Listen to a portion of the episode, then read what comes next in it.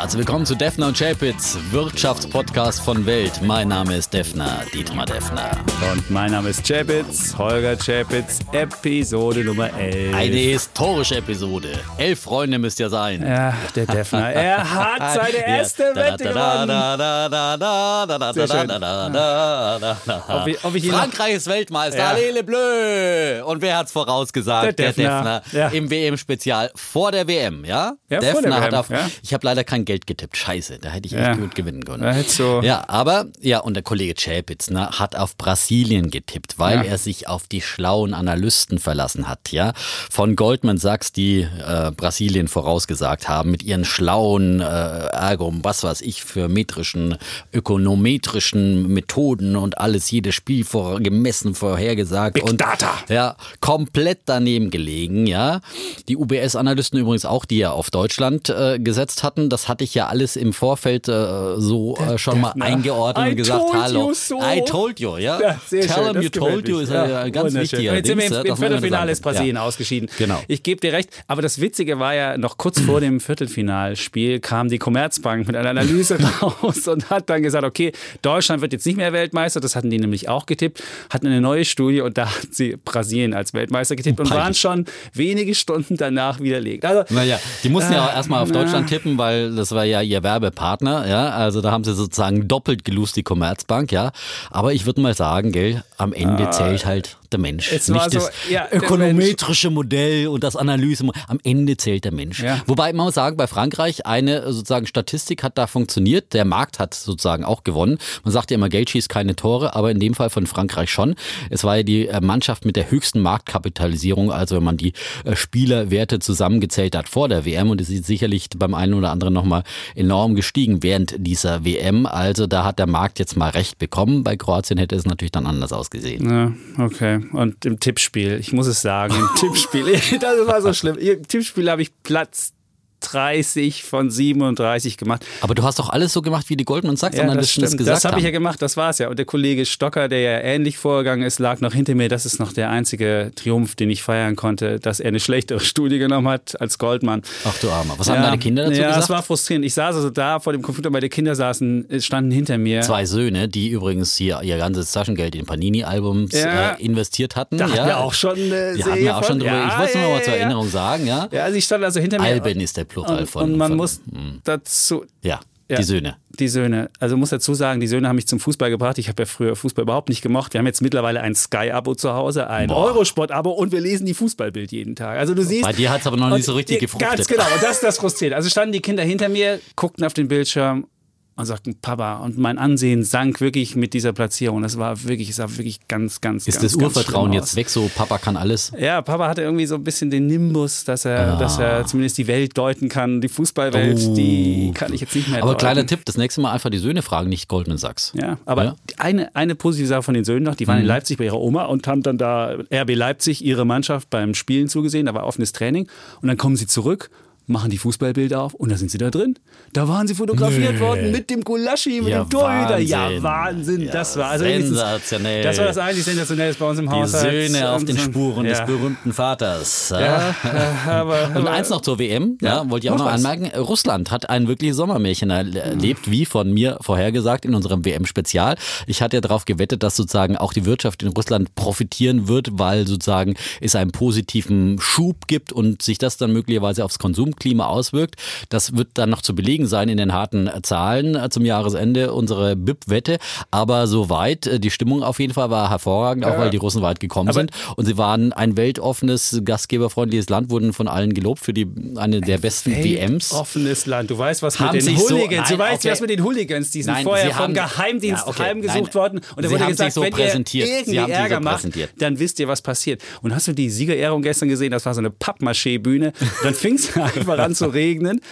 Und dann regnet es und regnet es und dann kam der erste Schirm und den hat natürlich der Putin bekommen. Er Ist ja auch ja der, der Schirmherr, Schirmherr. genau. und äh, naja, es war auf jeden Fall, äh, ich bin da nicht so optimistisch. Es ist immer faszinierend, was der Putin für ein Image aus seinem Land macht. Die Wirtschaft ist klein und wirklich ein Zwerg und jetzt macht er mit dem Trump heute auch los. Also faszinierend. Aber Naja, ich bin von Russland nicht so angetan wie du. So. Naja, ich bin jetzt auch kein Russland-Fan und natürlich äh, dieses politische System äh, kann man nicht gutheißen, die äh, Unfreiheit und alles, was es dort gibt. Aber äh, man gönnt den Menschen wünschen in Russland ja doch auch wieder so ein bisschen äh, wirtschaftlichen Aufschwung. Und äh, ja. Nach der Krim die nächste große. Gut, ich höre So, auf. okay, so viel So. zur WM musste Ja. nochmal gesagt werden, auch in einem Wirtschaftspodcast, aber wir haben ja auch gesehen, es gibt da viele wirtschaftliche Auswirkungen. Aber die- Adidas übrigens hat nicht zu den Gewinnern gezählt. Das ne? stimmt. Aber die Börse in Frankreich heute war einer der Underperformer. Also den WM-Effekt in noch, Frankreich gab es Der nicht. kommt aber schon Der- noch, ja. Und Ah. ich meine, es freut mich vor allem für Frankreich deswegen, weil es natürlich auch eine Unterstützung für Präsident Macron ist. Der wusste natürlich, sich da auch sehr gut in Szene zu setzen bei diesem Finale, muss man sagen, ja. Mhm. Stand im Regen. Mhm. Auf mehr, ja, und mit seinem Jubel hier auf den Titelseiten in Deutschland bei Bild und Welt, ja. Äh, also da hat er gepunktet auf jeden Fall und ich würde ihm einfach wünschen, dass sozusagen diese, äh, diese Euphorie dieses Diese WM-Sieges dann eben auch seiner Reformpolitik dann Flügel verleiht und die Franzosen, die so fleißig reformieren, dann unterstützt. So, so viel zur WM. Kann er gut gebrauchen. Da gibt es ja gerade Streiks. in Achso, Frankreich. wo wir gerade bei gewonnenen Wetten sind. Ja, also Ja. eine habe ich schon mal abgehakt, eine andere Wette habe ich jetzt gerade heute gedreht. Äh, Montagabend äh, zeichnen wir diesen Podcast auf übrigens. Und äh, ja, die Deutsche Bank nach vielen Hiobsbotschaften äh, hat sie doch tatsächlich mal eine gute Nachricht verkündet und prompt schießt die Aktie um zeitweise 9% in die Höhe, weil die Deutsche Bank äh, vorzeitig ihre Zahlen zum zweiten Quartal vorgelegt hat und die sind deutlich besser ausgefallen als erwartet. Gut, äh, bei der Deutschen Bank sind halt mittlerweile auch die Erwartungen so niedrig. Da kann man auch mal überraschen. 400 Millionen ähm, Euro Nettogewinn, mehr als äh, also doppelt so viel wie von Analysten erwartet worden war. Schön. Das ist die Wende bei der Deutschen Bank. Und Nein. sie hat damit dann eben die Aktie, die 10 Euro Mark, die psychologisch wichtig ist vor allem, aber vor allem ist sie meine Wettmarke Ja. überschritten. Und ja, jetzt bin ich hier auch wieder die im positiven Zahlen, Terrain. die Zahlen liegen unter, Vorwahl, unter Vorjahreswert, lieber Dietmar. Und jetzt was zu bejubeln, eine Wende, die gar nicht da ist. Ich, das gebe ich nicht auf. Also die Wette hast du nicht gewonnen. Die Frankreich-Wette, okay, Haken dran, aber Im die Deutsche Tale Bank-Wette. grünet die Hoffnung auch bei der Deutschen Bank. Ach, so. Nein. So, ähm, ja. wir haben noch Tesla. Tesla, Tesla, ja. Tesla, genau. Meine- Einer meiner erfolgreichsten Tweets in der vergangenen Woche, da habe ich mal rausgesucht, wie groß ist denn die, der Börsenwert des Unternehmens pro gefertigten Pkw? Und Hast du wirst es, ja. du das wirst ist es, ja, das ist ja wieder so eine Analyse, mit der man Ja. bestimmt nicht Weltmeister ermittelt. Und willst du wissen, wie Tesla abgeschnitten hat? War natürlich das teuerste mit 534.000 Dollar pro produzierten Pkw. BMW hat 24.000, VW 8.000 und die äh, chinesische Dongfeng, das ist auch ein Autohersteller, Das so ist heißt noch nicht Dongfeng, mal- 3.000.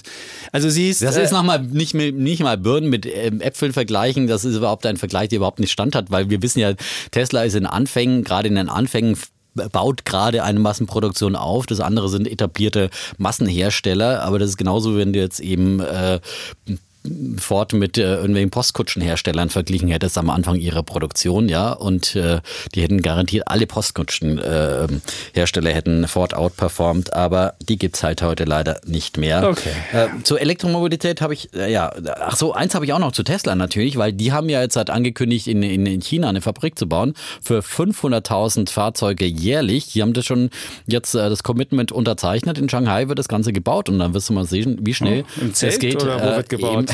Und würde dann wieder Wie übernachten da, der geht. Elon. Naja, ich halt musste dann- dann, da übernachten. Sieben Tage kein T-Shirt die gewechselt. So Produktionshölle. wird ja, das die Produktionshölle. Ja, Ja, aber muss man halt manchmal durch. Die ja, und 500.000. dann auch im Himmel anzukommen, im Produktionshimmel. Ne? Das ist äh, Tesla. Und ähm, ja, dann würde ich sagen, weil äh, wir haben auch heute wieder eine kleine Programmvorschau. Wir Cool. haben ja zwei Themen, die wir wieder äh, sozusagen kontrovers diskutieren. Möchtest du das mal sagen? Nicht, dass ich wieder zu viel Kontrovers diskutieren, ja, kontrovers diskutieren. Nein, die Themen Also die Themen, Ja. Also ein Thema wird, es geht um Gerechtigkeit. Weil Oh. es haben viele Menschen angemerkt, zum, einer meiner besten Freunde sagte, ihr habt immer diese Marktlogik hier und ihr sagt immer, der Markt hat immer recht und wenn der Markt das macht und das macht, dann wäre das gerecht. Und heute diskutieren wir mal über Gerechtigkeit, was nämlich, wenn es um Löhne geht, da gab es nämlich zwei spannende Studien. Und Gold wird ein Thema sein, Oh, Gold. die Krisenwährung. Und da wechseln wir mal die Seiten. Da bin ich nämlich mal der Bulle beim Gold und du bist der Bär. Aber eigentlich bin ich dann trotzdem Bulle, weil äh, Gold ja quasi eine Krisenwährung ist, dazu sozusagen ein Krisenbarometer, also negativ sozusagen. Und wenn man äh, Jetzt nehmen wir nicht alles wenn man das. Negative negativ sieht, ist das hier wieder ein Plus. Okay. Ja,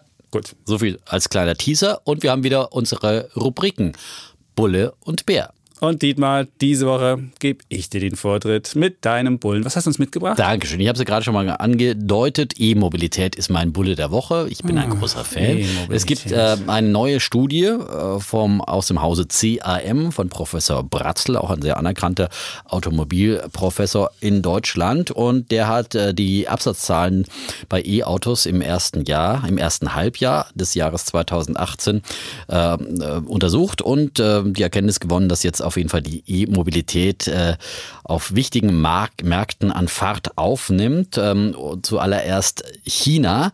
Äh, China ist der Leitmarkt für E-Mobilität ähm, und äh, hat diese Position gefestigt mit einem starken Wachstum. Im ersten Halbjahr wurden dort 412.000 E-Autos verkauft. Das sind 111 Prozent mehr als im Jahr zuvor.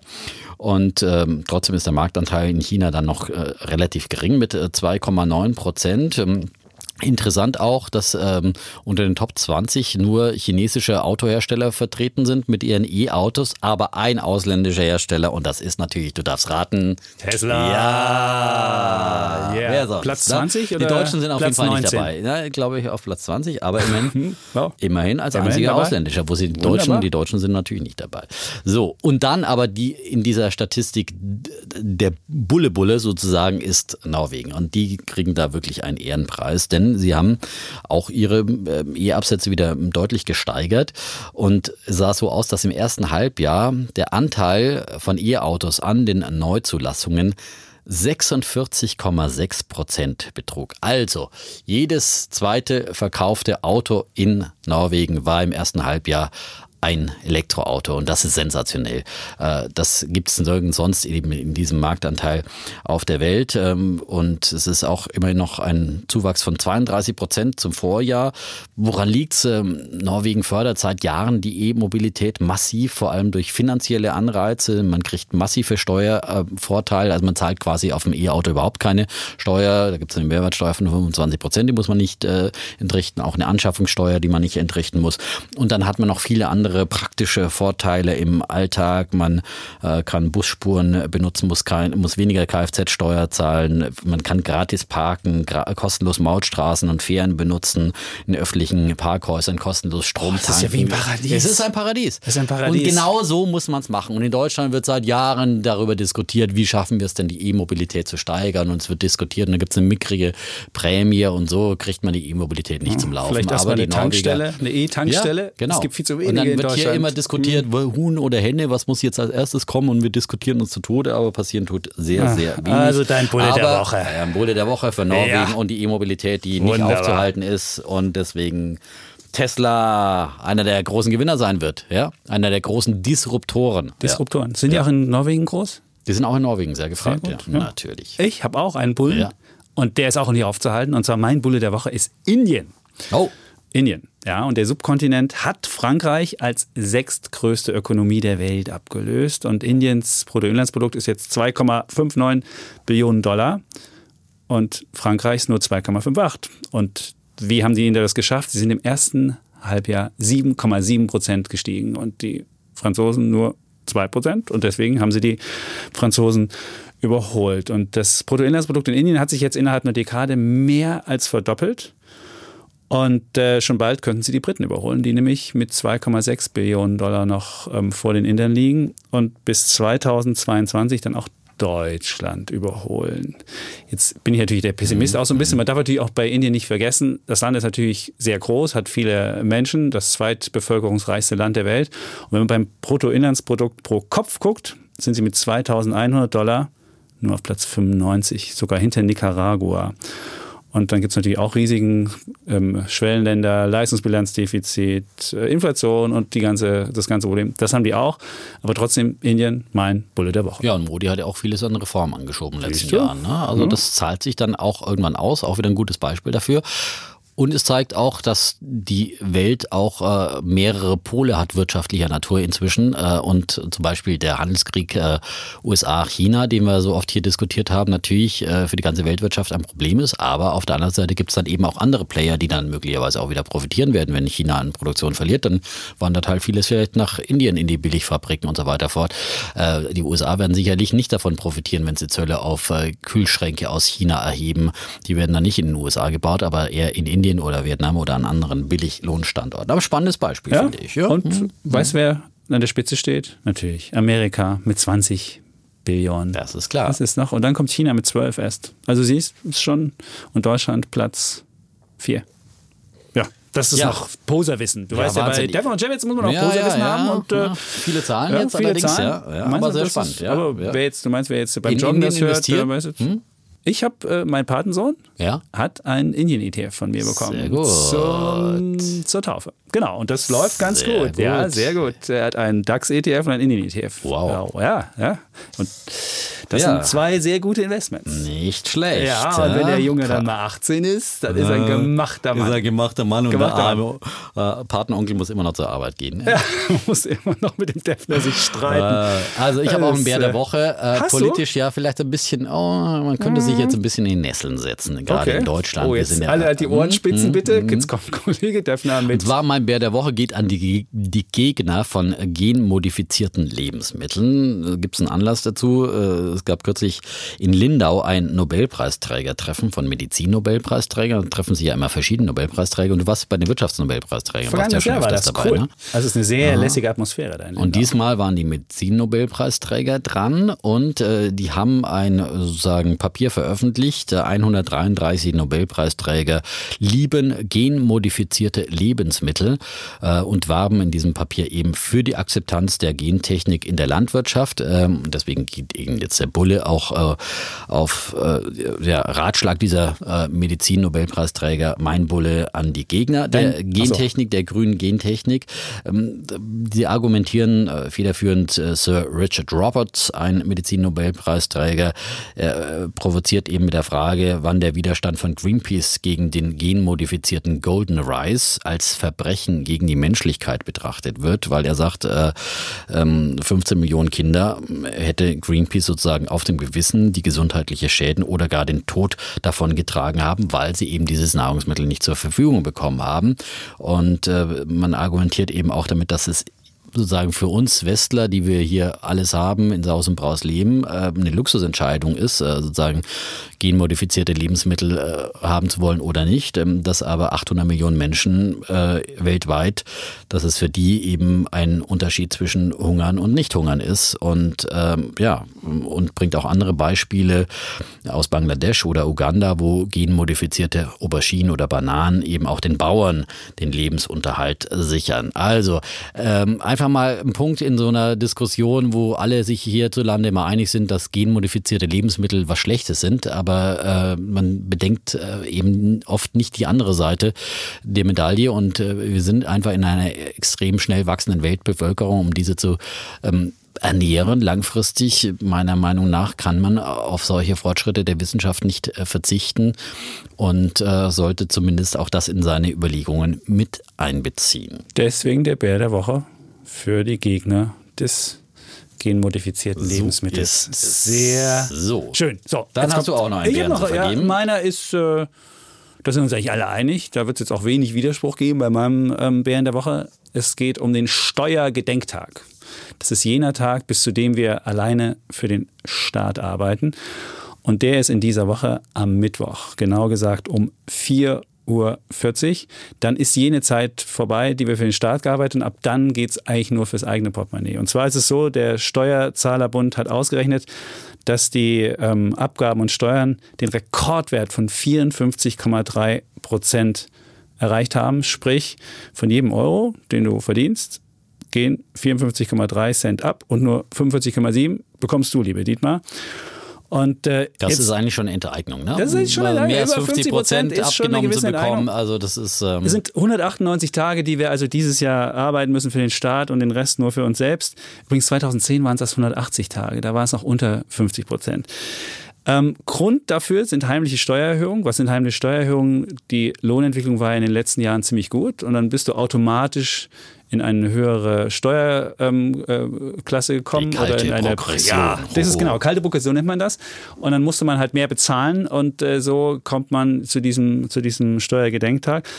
Ähm, Klar, für mich als äh, freiheitsliebenden Menschen sage ich, der Staat sollte nie zu groß sein, weil der Einzelne weiß schon besser mit seinem Geld was anzufangen als der Staat. Aber ich will da auch gar nicht so apodiktisch sein. Ich würde sagen, wenn ich das Gefühl hätte, dass für die Steuern, die ich für den Staat mache, auch eine gute Gegenleistung bekomme, das ist ja in den skandinavischen Ländern so, in Norwegen. Dänemark, Norwegen, ja, die haben ja. über 60%, die Dänen müssen über 60 Prozent haben die Abgaben.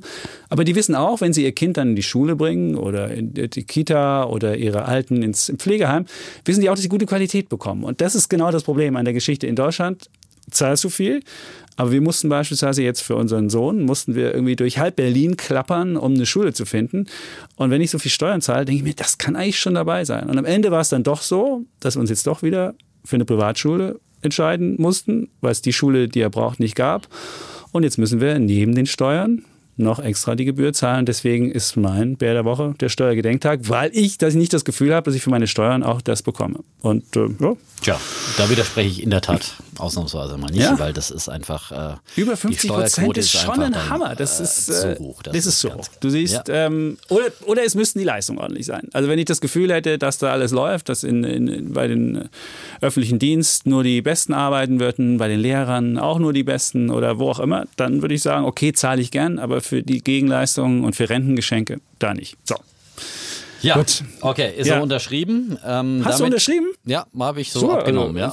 Hat nein, der abgenommen, das ist gut. Nein, nein, finde ich ja. gut. Ja, ich kann ich einfach nur, wie gesagt, ja, jetzt haben wir, es zustimmen. Ging, es ging um Gerechtigkeit. Es geht es ein bisschen um Gerechtigkeit. Gerechtigkeit. Wir sind jetzt bei unseren Themen, äh, die wir dann diskutieren wollen, weil Bull und Bär wird ja nicht wirklich diskutiert, ja, in unserer äh, Sendung hier in diesem Podcast. Das sind die Regeln. Dann haben wir noch zwei kontroverse Themen. Da war ein bisschen dein Thema. Mein Ist, Thema, genau. Mh. Mein Thema, da geht's, wir hatten es ja vorhin vorhin schon angekündigt, es geht um Gerechtigkeit.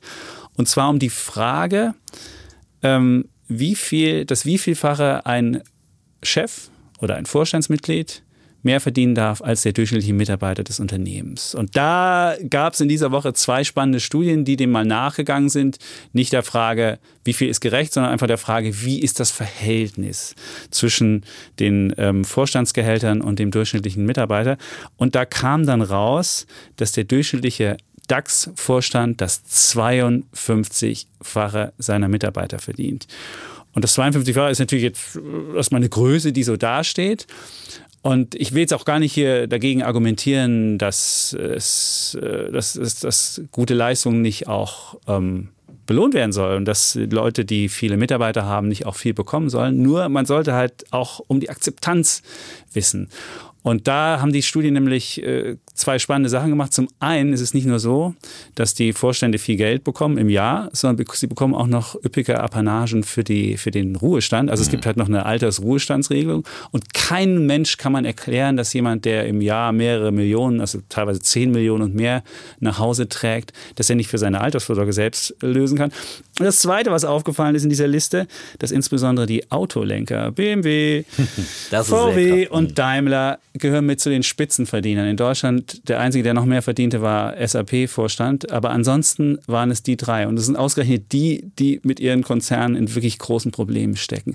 Und da sieht man, dass, da, da sinkt die Akzeptanz. Und es geht nicht nur um den Reputationsverlust, was das Unternehmen hat, sondern es geht auch um Reputationsverlust in der, in der Gesellschaft. Wenn die Leute das Gefühl haben, da wird mit gezinkten Karten gespielt, dann ist es ein Ausstrahlungseffekt, der negativ ist. Und deswegen würde ich sagen, Stefner, erklär mhm. mir mal, wie deine Eine kleine Kapitalismuskritik. Genau, wie deine Vorstandschefs, die du wahrscheinlich jetzt hier loben wirst, wie man, wie man das den, Akzeptanz, äh, wie man die Akzeptanz erhöhen kann. Ja. Anwalt spielen, ja. Also ähm, ich würde mal sagen, ähm, in einem Punkt gebe ich dir absolut recht, das sind die Pensionsleistungen, die noch oben drauf kommen, ja. Ähm, und äh, da gibt's ja wirklich Vollkasko-Versorgungen äh, mit bis hin zu Dienstwagen, was man da alles noch dann hat und Chauffeur bis äh, sozusagen zum Dahinscheiden. das ist, ist einfach so krass, solche Schecks, solche ungedeckten Schecks sozusagen auszustellen. Das ist ja auch ein Risiko für ein Unternehmen, ja. ja. Wir wissen ja auch nicht, wie lange lebt er noch und was, was zahlen wir da und diese Pensionsverpflichtungen Verpflichtungen sind ja für jedes Unternehmen äh, immer wieder ein Problem. Und äh, das, das geht einfach nicht. Ja? Wenn jemand so viel verdient, da kann er verdammt nochmal privat vorsorgen. Ja? Wir reden hier ständig von privater Altersvorsorge. Warum soll das ja? ein, Alters, ein, ein DAX-Vorstand mit 10 Millionen? Ja, gebe ich dir absolut Vielen recht. Ja, Schon absolut. wieder unterschrieben. Ja, ja, ja ich bin bei dir. Was ja, du, bist ja, ja, ja, du hast so. ja auch die WM gewonnen. Gott. Kann ich jetzt ein bisschen Altersmilde, weißt du? Altersmilde, sehr schön. okay.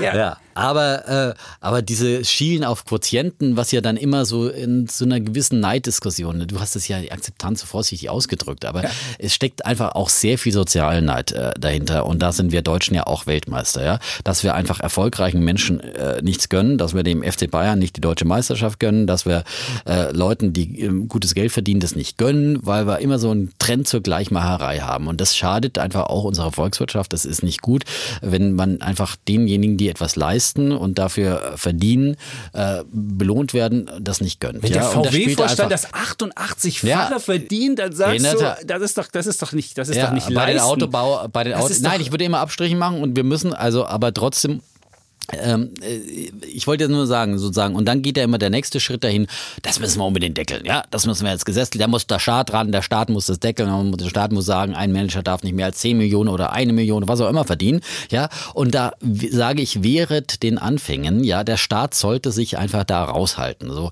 die DAX-Unternehmen gehören Aktionären, die sollten das regeln und die sollten das im Eigeninteresse so, und jetzt kommen wir dahin, wie kann man das regeln, dass das auch akzeptiert wird und ich finde, da sind die Aktionäre viel mehr in der Pflicht, die eine Studie ist ja auch von sozusagen Aktionärschützern, die ja. da durchaus schon äh, den Finger in die Wunde legen und so weiter und sagen, bei Hauptversammlungen auf, auftreten und äh, sozusagen das diskutieren lassen. Aber es wird doch längst nicht bei allen. Nur acht DAX-Unternehmen haben über die Vergütungspolitik abstimmen lassen bei ihren Hauptversammlungen. Das, das ist natürlich viel das zu wenig. Und noch nicht mal alle Unternehmen in Deutschland äh, legen überhaupt die Aber welcher Kleinaktionär offen. kann denn, welcher Kleinaktionär kann das denn überblicken? Das ist ja ein Problem. Und da haben wir nämlich das zweite Problem. Wer sollte eigentlich das überwachen? Das ist der Aufsichtsrat. Das ist ja in Deutschland so gehandelt. Es gibt den Aufsichtsrat, der überprüft die Gehälter und der bestellt auch einen neuen Vorstandsvorsitzenden und so weiter. Nur beim Aufsichtsrat, da gibt es auch eine spannende Studie, da sind die Vergütungen um 6 Prozent alleine von diesem aufs vergangene Jahr gestiegen. Überleg dir 6 Prozent. Und wenn die Allerdings so ein Aufsichtsrat verdient natürlich. Äh, verdient im Durchschnitt 408.000. Ja, aber im Vergleich Euro. zu den Managern ist ja, es halt ein Zehntel ein dessen. Ne? Ja, Weil im Durchschnitt recht. verdienen Nur, die Manager im DAX 5,7 Millionen. Wenn die ja. selbst sich auch sehr viel genehmigen, wie sollen die dann zu ihrem Vorstandschef gehen und sagen, ach, weißt du, du jetzt aber nicht? Das ist, das ist so ein System, so ein Kumpelsystem, was nicht wirklich funktioniert. Deswegen davon frage ich dich, wie willst du es lösen, das Problem? Ja, wie gesagt, äh, ich würde den Aktionären mehr äh, Mitspracherechte geben. Ja? ja? Die haben natürlich auch Interessensgemeinschaften wie eben also Kleinanlegervereine und äh, die können sich ja da organisieren. Ja, muss halt jeder äh, Aktionär dann auch mitmachen, sich in solchen äh, Gruppen dann engagieren. Dann kann man durchaus äh, sozusagen mit mehreren Stimmen da vieles bewirken. Und die müssen einfach die DAX-Unternehmen da mehr in die Pflicht nehmen, ja, und dann sagen, kriege ich auch wirklich Leistung für mein Geld, ja. Und das bei den DAX-Autokonzernen sehe ich das momentan auch überhaupt nicht, ja. Die haben die Dieselkrise am Hut, die haben die Zukunft Zukunft verschlafen, Zukunft der E-Mobilität, ja. Ähm, Tesla fährt ihnen voran ja. und äh, ja, und sie verwalten irgendwie. Und äh, im Fall von Müller, der Bestverdiener, der ist dann abgetreten, hat noch eine Abfindung hinterhergeworfen bekommen. Also ich will da überhaupt nicht das ja. System insgesamt verteidigen, und, sondern man muss da sehr genau hinschauen und dann kriegt es auch wieder eine Akzeptanz. Wenn wirklich die Leistungsträger, der SAP-Chef, ja, der wurde ja auch sehr umstritten, das Vergütungssystem äh, bei der letzten Hauptversammlung, der wurde danach gebessert und plötzlich hat es eine Zustimmung von 90 Prozent Prozent bekommen bei der Hauptversammlung. So, und das ist ein Unternehmen, das einfach weltweit äh, super dasteht, ja, also quasi unser einziges Technologie-Vorzeigeunternehmen. Und der hat es dann auch verdient, ja, so okay. zu verdienen, finde ich, ja, weil im weltweiten Vergleich verdienen ja die deutschen äh, Vorstandschefs immer noch wenig. Ach. Und die, der Durchschnitt bei den Dow Jones-Unternehmen, bei Vorständen insgesamt ist bei fast 17 äh, Millionen und äh, beim DAX sind es nur 5,7 Millionen. Also wir wollen ja auch nicht die besten äh, Talente sozusagen verlieren an die USA dann sollte, verlieren. Soll sie doch nach Amerika gehen. Wie, wer, wer ist denn nach Amerika bisher gegangen von den DAX-Chefs? Du weißt Klaus, Klaus Kleinfeld. Klaus ja, Kleinfeld. der als er abgetreten ist als Siemens-Chef, ist ja, er dann bei Amerika. Alcoa, beim Aluminiumhersteller. Ja. Äh, ähm, so.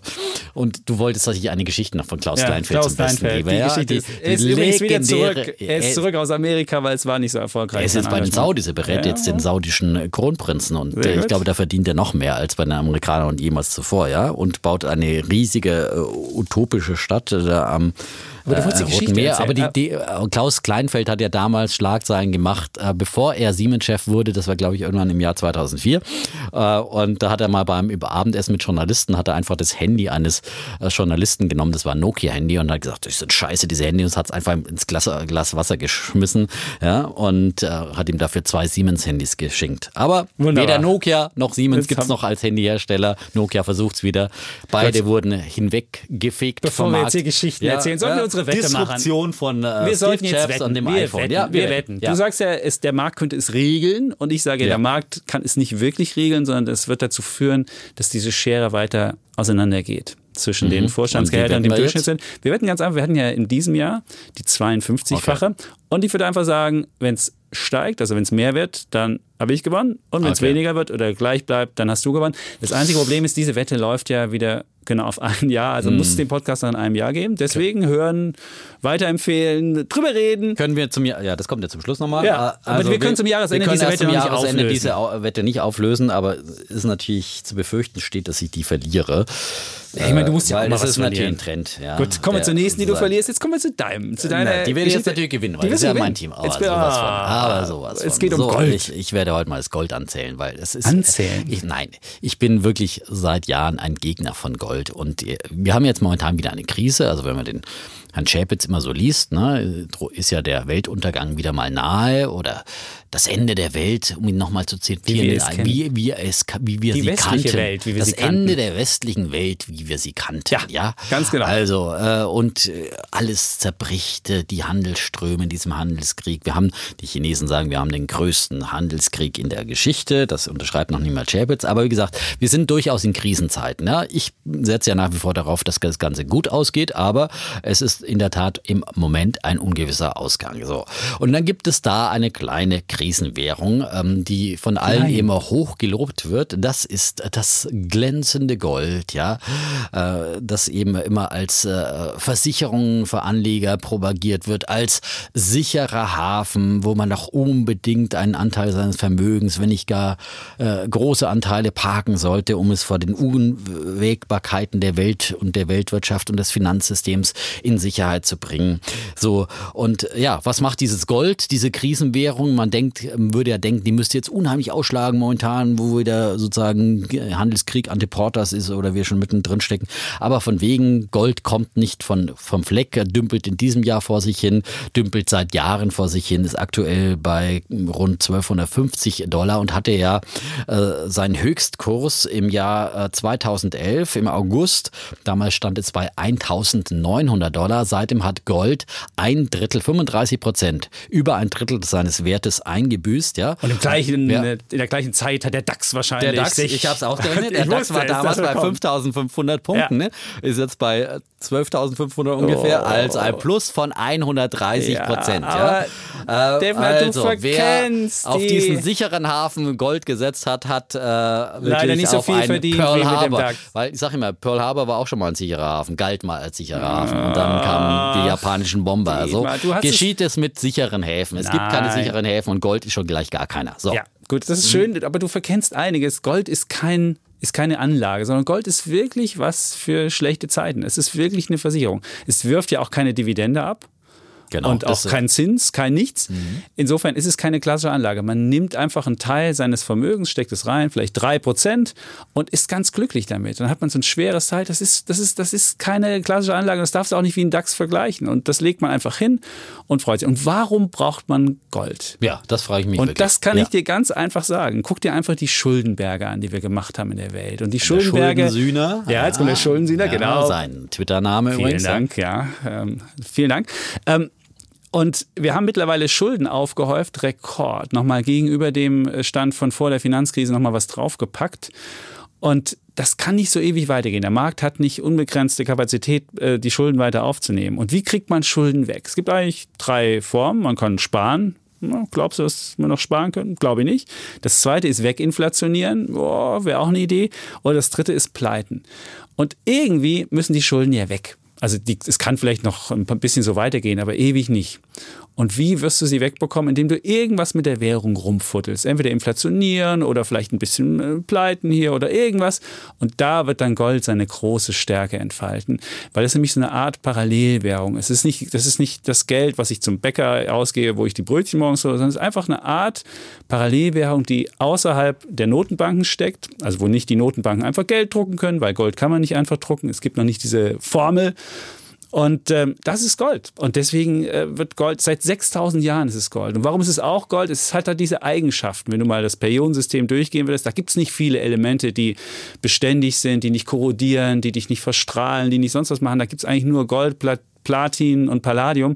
Und Gold ist einfach diese eine Währung, die da ist. Und, und es glänzt so schön. Und seit und sechs Frauen gefällt ja? Und es ist seit, seit 6000 Jahren tanzen die Menschen ums goldene ja, Kalb, ja, ja. wie damals die Israeliten übrigens, ja, kannst du im Alten Testament nachlesen. Und dafür wurden die Israeliten übrigens dann bestraft mit 40 Jahren Wüstenwanderung. Gold ist einfach ein Mythos eben in all diesen Zeiten. Natürlich bei den Inkos auch schon. Aber warum soll denn der moderne Mensch, der sich äh, sozusagen äh, Gottes und der Götter entledigt hat, jetzt aber noch an den Götzen Gold glauben? Das ist doch ein Blödsinn. Es ist ein reiner Mythos und die Goldfans, das sind, äh, sind Sektierer äh, und die hängen einem Aberglauben an. Und es ist in keinster Weise bewiesen, dass du in einer wirklichen Krisensituation mit einem Gold was anfangen kannst. Denn kein Mensch braucht wirklich Gold. Ja? Du, du brauchst es dann nicht mehr als Schmuck, wenn's, wenn, keine Ahnung, hier mal wirklich äh, ein, ein schlimmer Krieg ausbrechen sollte oder sowas. Ja? Du kannst es nicht essen, dann kaufst du dir lieber, lieber irgendwie Ravioli-Dosen für deinen Keller oder Whisky. Die laufen ab, die laufen Whisky ab, die ist haltbar und da gibt es immer ein paar Alkoholiker, die dir alles dafür geben, kauf dir ein paar Waffen,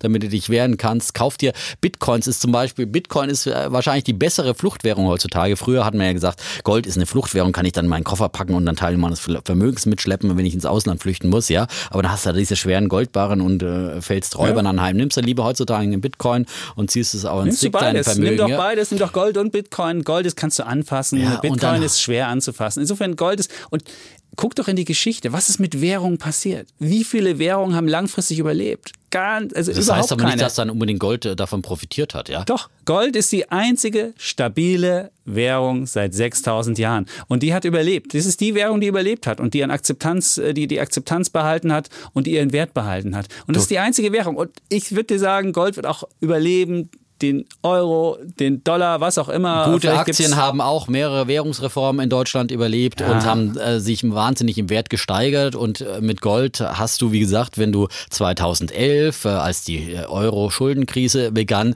eingestiegen bist und weil du Angst hattest, dass bald die Griechen hier marodieren und so weiter und so fort, was dann immer so an Drohszenarien auch von Herrn Chapitz immer wieder beschrieben wurde, da bist, hast du 35 Prozent Wertverlust gehabt. Und das ist doch kein sicherer Hafen, wenn ich ein Drittel meines Geldes verliere. Aber du brauchst es, doch gar nicht daran. Du, musst, du lässt ja? es einfach liegen ja, und wartest, für die, für, wartest Ach, auf die Krise. Da kann ich es doch auch, kann doch gleich wegwerfen, oder? Wie denn? Du musst doch auch dein, du willst auch einen Teil deines Wohlstands irgendwo sicher lagern. Und da ist Aber Gold es ist nicht sicher. Wenn ich 35 Prozent verliere, ist es doch nicht sicher. Okay, lass uns wetten. Wir müssen, lass uns wir müssen, wetten. Müssen und es ist noch dazu kontraproduktiv. Ist Warum ist es kontraproduktiv? Ja, weil es überhaupt kein Produktivkapital ist. Eine Aktie, da stelle ich im Unternehmen Geld, Eigenkapital zur Verfügung, da wird was draus gemacht. Wenn ich mein Geld auf die Bank lege, dann wird es als Kredit weitergegeben. Dann kann Geld arbeiten im Sinne der Volkswirtschaft, ja.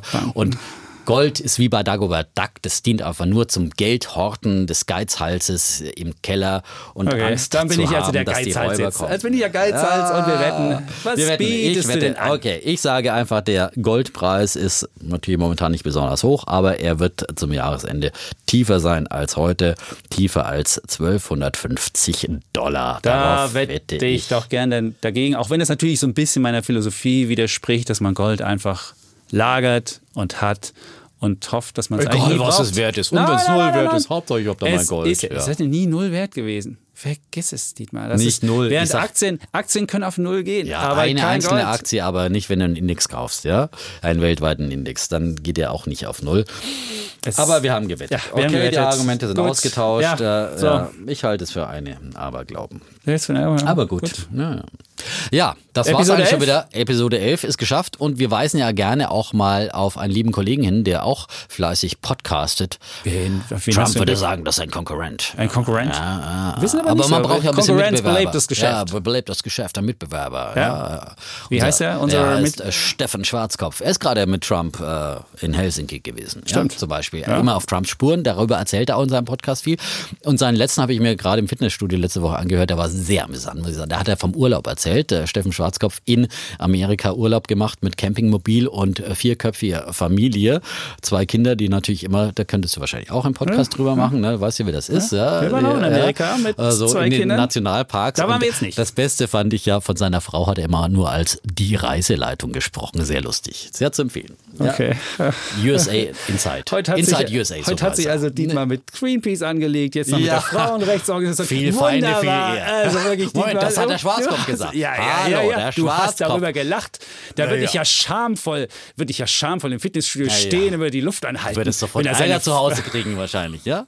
Wenn er seine Frau so denunziert als Das musst du jetzt sagen. Also Ja, die Frau ja. hat's gehört, Punkt Ja, für den Mann, wunderbar. ganz Ja. brav, ja, Meine vollkommen Frau hört immer den. Podcast. Ja, ja, ja, Jede ja. Woche hört sie das und dann gibt's immer. Und wenn du Wetten Kritik. verlierst, was sagt sie dann?